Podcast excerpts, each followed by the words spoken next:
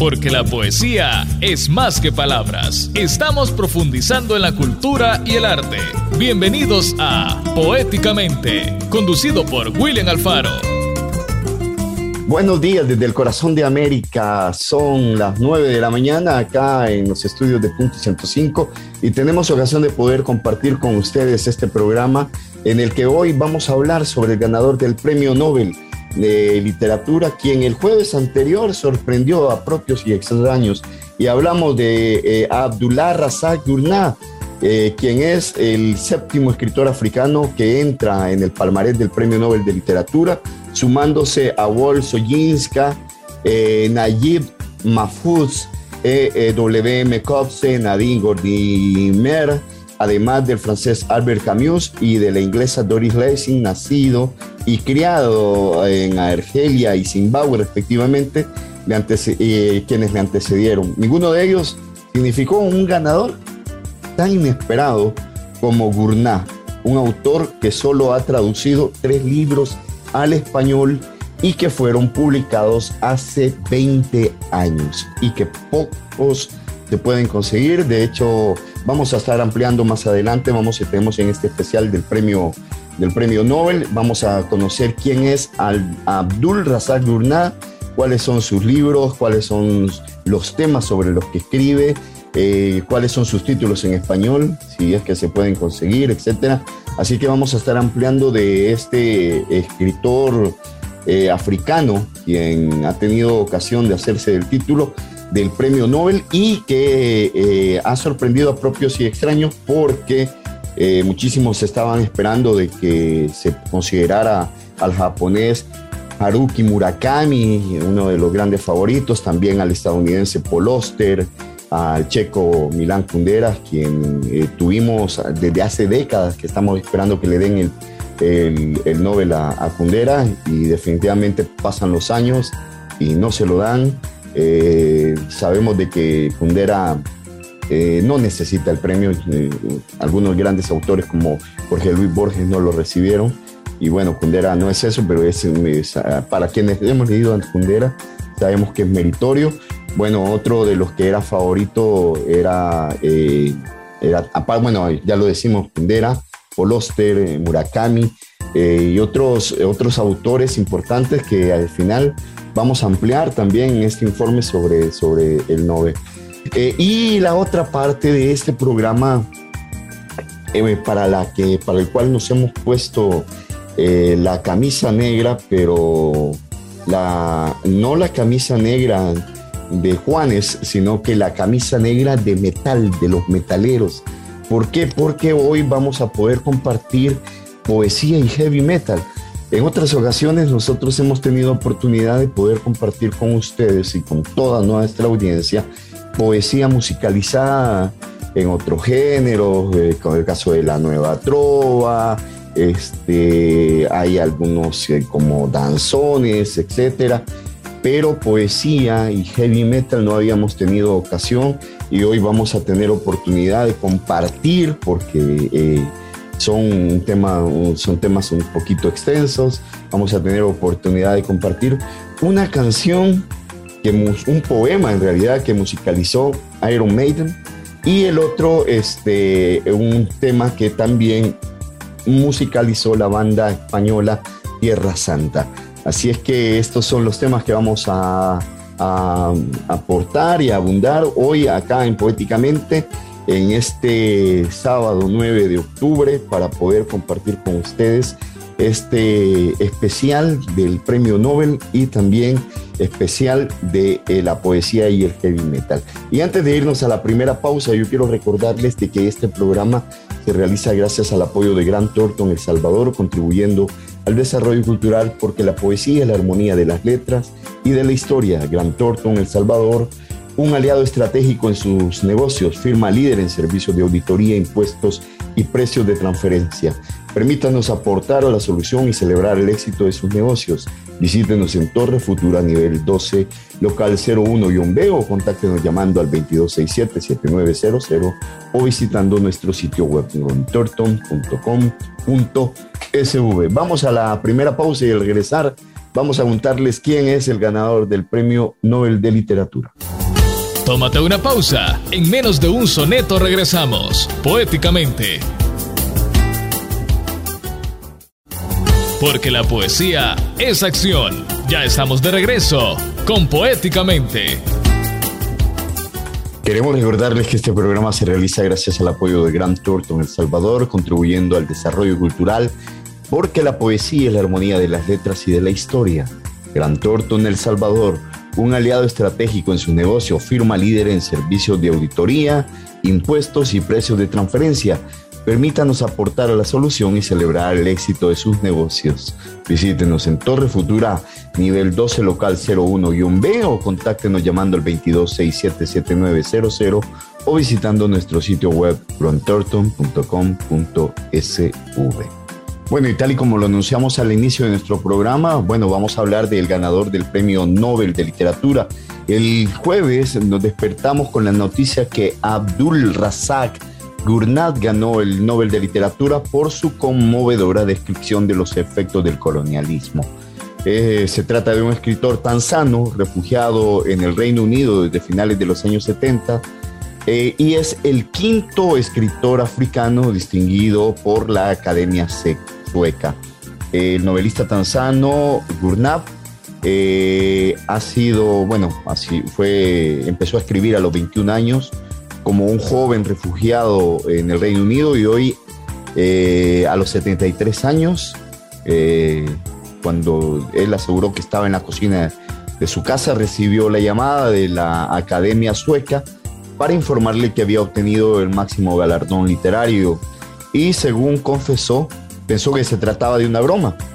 Pero no, una hora después en Estocolmo se hacía público el Premio Nobel de Literatura, dotado con unos, eh, unos 10 millones de coronas suecas, esto es aproximadamente 985 mil euros, que había recaído en el tanzano Gurnah eh, por su conmovedora descripción de los efectos del colonialismo en África y de la suerte de los refugiados en el abismo entre las diferentes culturas y continentes. El, diario español El País eh, recoge que la sorpresa fue notable y no solo para el autor, quien a diferencia de la quenata eh, Nugigi eh, estaba fuera de las listas de las quinielas, incluso su editor en sueco confesó a la prensa local que nunca imaginó que Gurná ganaría el premio. Ha sido una sorpresa muy agradable incluso para quienes seguimos la literatura africana de cerca, explicó por correo electrónico la profesora de la Universidad John Hopkins, Janet Mary Jackson. Eh, nacido en 1948 en Zanzíbar, la isla de Zanzíbar, Gurnah llegó al Reino Unido a finales de los años 70 tras salir de su país en un momento en que la minoría musulmana estaba siendo perseguida había estudiado en la Universidad Bayero Kano en Nigeria y desde ahí se trasladó a la Universidad de Kent en Canterbury, donde obtuvo un doctorado en 1982. Escribe en inglés y a la fecha ha publicado 10 novelas como Paraíso en 1994, nominada al Booker Prize y al Wet Breed Prize eh, en 2001, The Search en 2005. Sus últimos títulos, Heart 2017, Rise en 2020, recibieron el elogio de la crítica en el Reino Unido. Al español solo han traducido tres de sus libros. El más reciente y todavía disponible es La Orilla de 2003, lanzado por el ya desaparecido sello Poliedro, que narra la historia de dos refugiados africanos en el Reino Unido que han dejado atrás Zanzíbar. Las otras dos novelas traducidas están descatalogadas editadas por el también desaparecido Sello Lalet, Precario Silencio en 1998 y Paraíso de 1997. Gurnah ha desarrollado su carrera en el mundo anglosajón, aunque también ha recordado su editora inglesa Bloomsbury, Alexandra Pringle. También ahí se le reconocía como una estrella. Es uno de los más grandes escritores africanos vivos y nadie nunca se ha fijado en él y es algo que me estaba matando. Ahora el premio Nobel cambia las cosas y el galardón otorgado a Gurnat parece coincidir con la promesa que hizo la Academia Sueca tras la intensa polémica que agitó al Comité de las Denuncias de Abusos Sexuales, filtraciones que llevó a la renovación y ampliar los horizontes geográficos de los 118 galardones entregados desde la creación del Premio Nobel en 1901. En 95 ocasiones lo han recibido autores europeos o norteamericanos. La brecha de género también ha sido notable en el Nobel de Literatura. Ha distinguido a 102 hombres y 16 mujeres, dos de ellas premiadas en los últimos años. En 2018, Olga Takursok y en 2020, Luis Glock. Gurnat es el quinto africano que consigue el Nobel después de Wol Soyinska en 1986, Magid Mahfouz en 1988, Nadine Gorniner en 1991 y J.M. Kotze en 2003. Esta semana desde la academia insistieron que el mérito literario seguía siendo el criterio único y absoluto que guía al comité, pero a tratar de abstraer el Nobel del contexto social y político del presente resulta siempre difícil. El premio concedido al austríaco Kurt Handke en 2019 generó encendidos debates sobre la relación entre autor y obra, entre vida y posturas políticas y el trabajo literario. De vuelta al caso de Burnat, el, no, el Nobel, como ya hiciera en otras ocasiones, presenta al gran público a un autor apenas conocido. Es un escritor que tampoco es tan conocido en Tanzania. Cuesta encontrar sus libros ahí frente a otros como el keniata Ngugi Wationgo, eh, que escribe en Kikuyu y tiene todo ese teatro social. Gurnah escribe en inglés y sus temas son otros. Explica el africanista Tema Caballero, cofundador de la colección de libros Boabat. Sus libros abordan las, eh, las historias, por ejemplo, de los indios que se asentaron en África Oriental y la colonia alemana en Zanzíbar. La mezcla cultural de África y Burnat trata de uno de los puntos que el comité sueco destacó. Sin duda, ahora se hablará de él como escritor tanzano, pero eso solo es parcialmente verdad, señala Jackson, la profesora de estadounidense. De. Su trabajo es profundamente sansibirí y muestra cómo esa, esa increíble mezcla de cultura marca a unos personajes que nunca acaban de encontrar su lugar. Así, uno de los conflictos recurrentes en sus libros es la tensión que experimenta a un refugiado entre ser aceptado y rechazado, entre echar de menos el hogar y sentir alivio de dejar atrás un régimen autocrático. Imaginativamente estás dividido parcialmente también y esto no tiene que ser una tragedia, pero plantea problemas intelectuales y físicos, explicaba el autor en 2016 en una entrevista en The Financial Times. Urnah ha indagado en, la ambivalencia que genera la problemática y la compleja herencia colonial. Ha hablado de la, de la dificultad que implica relacionarse con ese legado y abrazar algunos aspectos sin perderte, porque en lo más profundo se trata de un discurso que empequeñece tu cultura colonizada. También ha escrito y editado ensayos sobre literatura colonial. En sus textos ha analizado el trabajo de otro Nobel, B.S. Naipaul, y del eterno candidato al premio de la Academia Salman Rushdie, sobre el que también ha publicado un libro introductorio de su trabajo, Companion to Salman Rushdie, Cambridge, eh, la Universidad de Cambridge en 2007.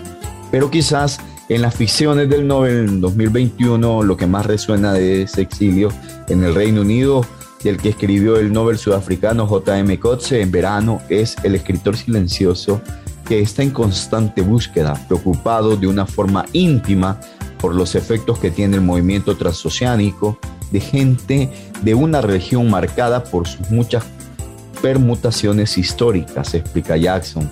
Para muchos será el descubrimiento del año.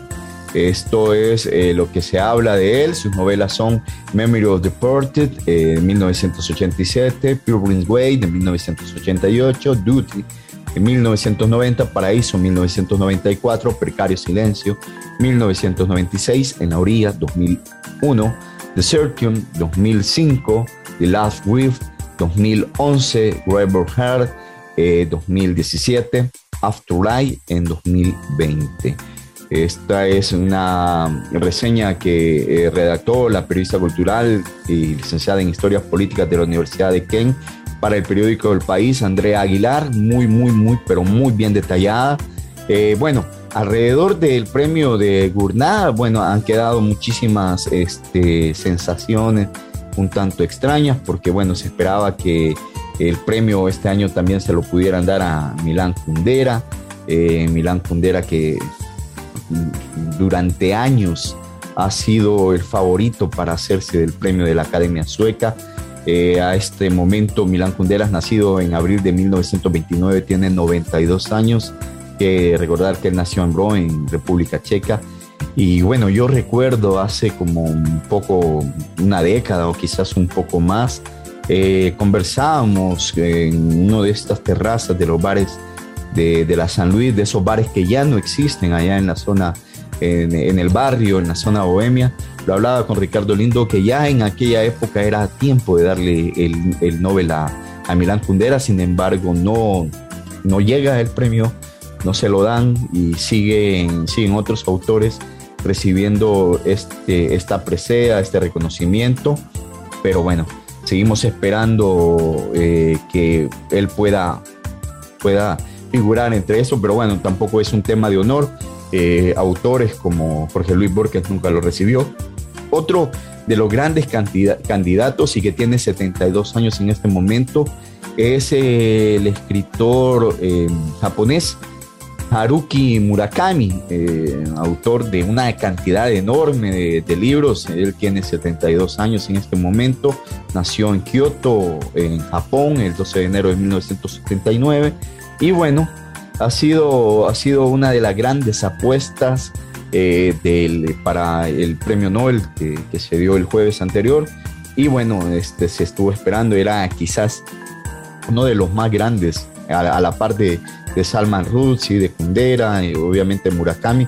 Y a raíz de eso, bueno, no sé si ustedes han tenido ocasión, se dieron una cantidad enorme de memes sobre, sobre Murakami, lo cual significa que esta modernidad y estos tiempos de redes sociales, eh, de la digitalización, no perdonan a nadie ni a los grandes autores. Bueno, esto ha sido el tema sobre el premio Nobel eh, y continuamos ahora Poéticamente con más poesía y más cultura. Bueno amigos de Poéticamente, como siempre queremos recordarles que este programa lo hacemos gracias al apoyo de Grant Thornton en El Salvador, contribuyendo al desarrollo cultural porque la poesía y la armonía de las letras y de la historia. Gran Torto El Salvador, un aliado estratégico en sus negocios, firma líder en servicios de auditoría, impuestos, precios de transferencia. Permítanos aportar a la solución y celebrar el éxito de sus negocios. Visítenos en Torre Futura, nivel 12 local 01-B. Contáctenos llamando al 2267-7900 visitando nuestro sitio web durantorton.com.sv. Bueno, eh, yo quería contarles de que este mes de octubre que recién inicia, nosotros tuvimos ocasión de, realizar el primer programa la semana pasada, el sábado de la, semana anterior, apenas iniciaba el, mes. Y bueno, tuvimos ocasión de poder este, ver en el correo clarinero que últimamente nos está actualizando nos está actualizando todo lo que tiene que ver con el acontecer cultural, pero principalmente con lo que está con lo que pasa mes a mes, por así decirlo. Quería contarles de que en este, mes de octubre, por lo que ellos han rescatado, muchísimos de los autores, vamos a tratar de ir compartiendo poesía de ellos durante eh, octubre. Es, este, son algunos de los autores que nacieron en este mes. Roxana López, eh, Serrano, Edgar Iván Hernández, poeta del taller literario Talega, Victoria Escobar, Noemí Anaya, eh, el gran autor David Escobar Galindo, Francisco Moreira Hernández, eh, J.A. Morazán, eh, Francisco Figueroa, Miguel Plácido Peña, este servidor William Alfaro, Asillade González de Ávila, Ana Amaya Aguilar, el gran Francisco Andrés Escobar, escritor salvadoreño, padre literario de muchísimos autores y periodistas del país, Roberto Suárez Fiallos, Juana M. Ramos, eh, poeta que se encuentra en Estados Unidos, Belisario Valderón, ya lo decíamos el otro día, Hugo Lindo, eh, Carolina Lucero, Rudy Rosa, Salvador Carazo, eh, Gloria Elisa Evian, Florinda B. González de Chávez, Rebeca Enríquez, quien en este momento se encuentra radicada en Argentina, Arturo Ambrogui, Juan Antonio Solórzano, Mercedes Quintero, eh, Dagoberto Napoleón Segovia, nuestro queridísimo Salarrué, Teresa Andrade, Laura Hernández de Salazar, Juan Ramón Uriarte, Oscar Peñate Martínez, Roberto Laínez Díaz, Melitón Barba, Adolfo Herrera Vega, Mario Castrillo, Wilfredo Peña, Ricardo Cabrera Martínez, Ramón López Jiménez y León Sigüenza. Y bueno, eh, haciendo memoria y rescatando esta entrega número 16 del Correo Clarinero sobre los autores salvadoreños, vamos a compartir el poema, un poema de Hugo Lindo. Y escuchamos a Hugo Lindo en su propia voz. Para esto fue inventada la palabra, ella con nombre de mujer, para que el verbo con inicial viril la traspasara de acción y de pasión. Tú misma, amor, en el amor creciste bajo el conjuro de la voz. Naciste de tu nombre y de mis labios que lo hicieron posible sobre el mundo. Todo fue germinando rompiendo tierra adentro y cielo afuera, cuando hubo una garganta que llamara a gritos su presencia. Y nada fue posible, ni la brisa que de tan suave ni se ve ni toca, de no haber sido amor una voz leve capaz de convocarla. Por eso estamos juntos, porque un día tu nombre fue mi nombre, el mío el tuyo y un verbo grande circuló en las venas donde el futuro ardía silencioso. Porque también el sueño tuvo un nombre. Y el ancho azul que lo cubría, un nombre. Y fueron nominadas las estrellas, los árboles, los días, los dolores. Para esto fue inventada. Para cubrir y descubrir las cosas. Para vestir y desnudar los seres para construir y derrumbar los bosques, para empujar el río de los hombres por un cauce de amor hacia la muerte. Soy de la muerte y a la muerte entrego mi soledad, el fruto de los años, la gota de silencio que rodó en la penumbra. Todo esto sin dolor, como quien baja la pendiente del mundo y haya entonces que el aire lo esperaba, alborozado con transparente ramo de pureza. Esta era nuestra casa, estos sus muros que limitaban la visión y el paso, este el jardín, el disminuido bosque donde el pozo, el amor, la brisa, el sueño. Estas las dos ventanas entreabiertas apenas a la luz que iba y venía, dueñas de lo fugaz, donde el recuerdo tejía sin reposo y sin urgencia.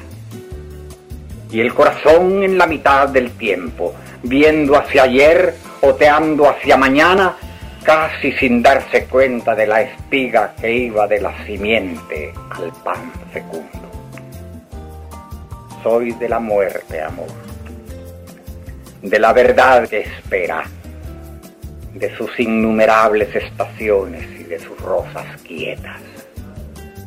Soy de la muerte que en las venas arde, que empieza en el bajido y acompaña cada instante al viajero como una sombra encadenada al paso o un perro al ciego o un rumor al aire. Soy de la muerte y a la muerte entrego mi soledad, ahora amor y en la perenne hora de nuestra antigua vida inacabable. Tómate una pausa, en menos de un soneto regresamos, poéticamente.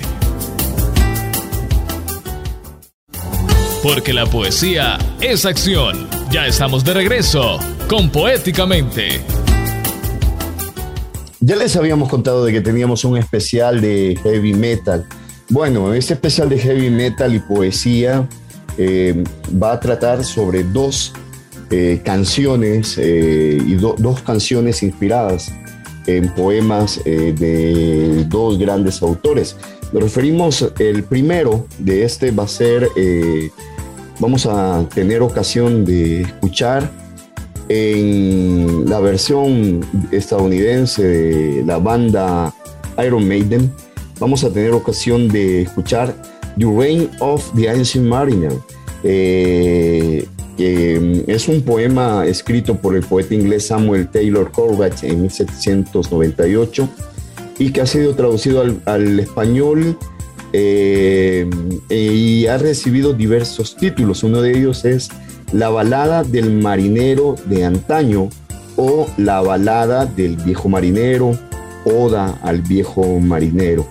Eh, de hecho, la, el poema ha recibido no solamente eso, sino que también ha tenido estatuas. Por ejemplo, hay una estatua en Somerset, en Inglaterra, eh, una estatua ahí en, el puerto de Somerset. También ha sido, ha tenido grabados, eh, por ejemplo, por Gustave Doré. Eh, el poema relata la fantástica aventura de un marino durante un largo viaje en el mar. Este se inicia con el marinero abordando a un hombre que va a una boda pidiéndole que escuche su historia.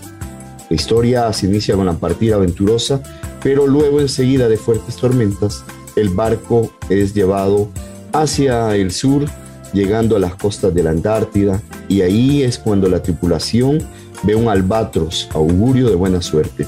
Sin embargo, y sin ninguna razón, el marinero dispara al ave con su ballesta, la tripulación se inquieta culpando al marino de un futuro desastre. Sin embargo, después de que el tiempo mejora, desaparece la niebla y la tripulación cambia de parecer felicitando al marino por su acción. Navegando a la deriva y sufriendo escasez de agua, la tripulación vuelve a depositar su ira en el marino, castigándole a colgar su eh, en su cuello eh, al ave como señal de culpabilidad. Con el paso del tiempo, el barco tiene un encuentro fantasmal con la muerte y la vida en muerte. En estos casos, en, estos, con los dados de la vida, la tripulación siendo la, muerte en vida quien gana el alma del marinero. El castigo de ver a la tripulación parecer, eh, perecer hace que el marino cambie de actitud y bendiga a la criatura del mar que se encuentra. Es ahí donde el ave que colgaba en su cuello cae, liberándolo de la maldición. Después de esta liberación, el marino es rescatado del barco varado donde se encontraba para luego ser perdonado por un ermitaño poniéndole como penitencia el relatar su historia donde quiera que vaya. Bueno, eh, ya lo comentaba, eh, el grupo británico de heavy metal Iron Maiden eh, realizó la musicalización de este poema eh, en su álbum Power Slate de 1984. También el gran maestro de la literatura de terror, Stephen King, hace constantes referencias al poema en sus obras a través de algunos de sus personajes. Ha sido traducido por José Siles Art, también por eh, J. María Martín Triana y por Eduardo Chamorro. Así es que vamos a escuchar en la versión de heavy metal a Iron Maiden con The Reign of this Ancient Mariner, pero antes, antes de escuchar esta versión, vamos, quiero recordarles de que este programa se realiza gracias al apoyo de Grant Thornton El Salvador, contribuyendo al desarrollo cultural porque la poesía es la armonía de las letras y de la historia. Grant Thornton El Salvador, un aliado estratégico en sus negocios, firma líder en servicios de auditoría, impuestos y precios de transferencia Permítanos aportar a la solución y celebrar el éxito de sus negocios. Visítenos en Torre Futura a nivel 12 local 01-B o contáctenos llamando al 2267-7900 o visitando nuestro sitio web torton.com.so. Y nos vamos con Iron Maiden.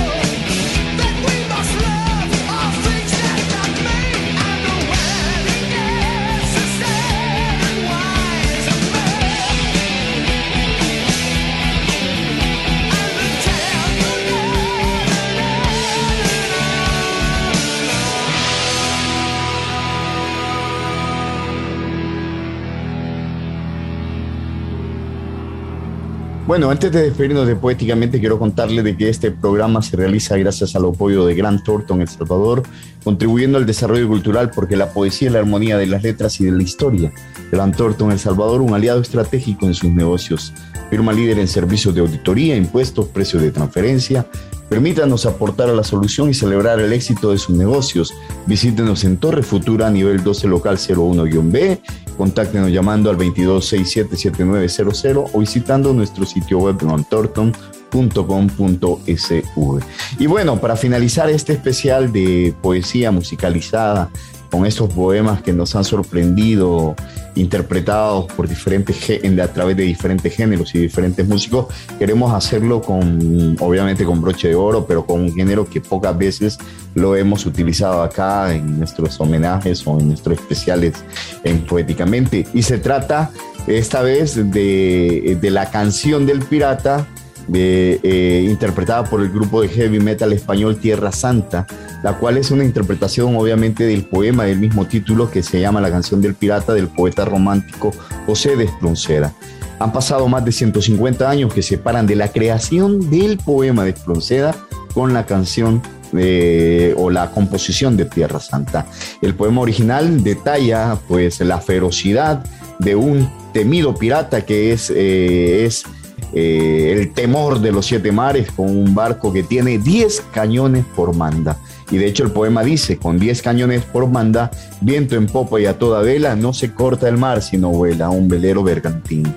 Bajé el pirata que llaman, por su bravura el temido, en todo el mar conocido, de uno al otro confín. Esta interpretación de la canción en metal eh, del poema hace un gran trabajo al darle una vida al feroz pirata detallando en el, detallado en el poema original. Si bien el poema es hace, de hace 150 años, la canción en sí lo único que permite es crear esa sensación que representa este hermoso poema. Y de hecho, es el favorito, es un poema que es favorito de muchísimos niños, entre ellos este, mi pequeño Matías, a quien le dedicamos este final de este capítulo de Poéticamente. Y nos despedimos de Poéticamente este sábado, nos escuchamos el siguiente, escuchando la canción del pirata de José de Espronceda en la versión metal de Tierra Santa.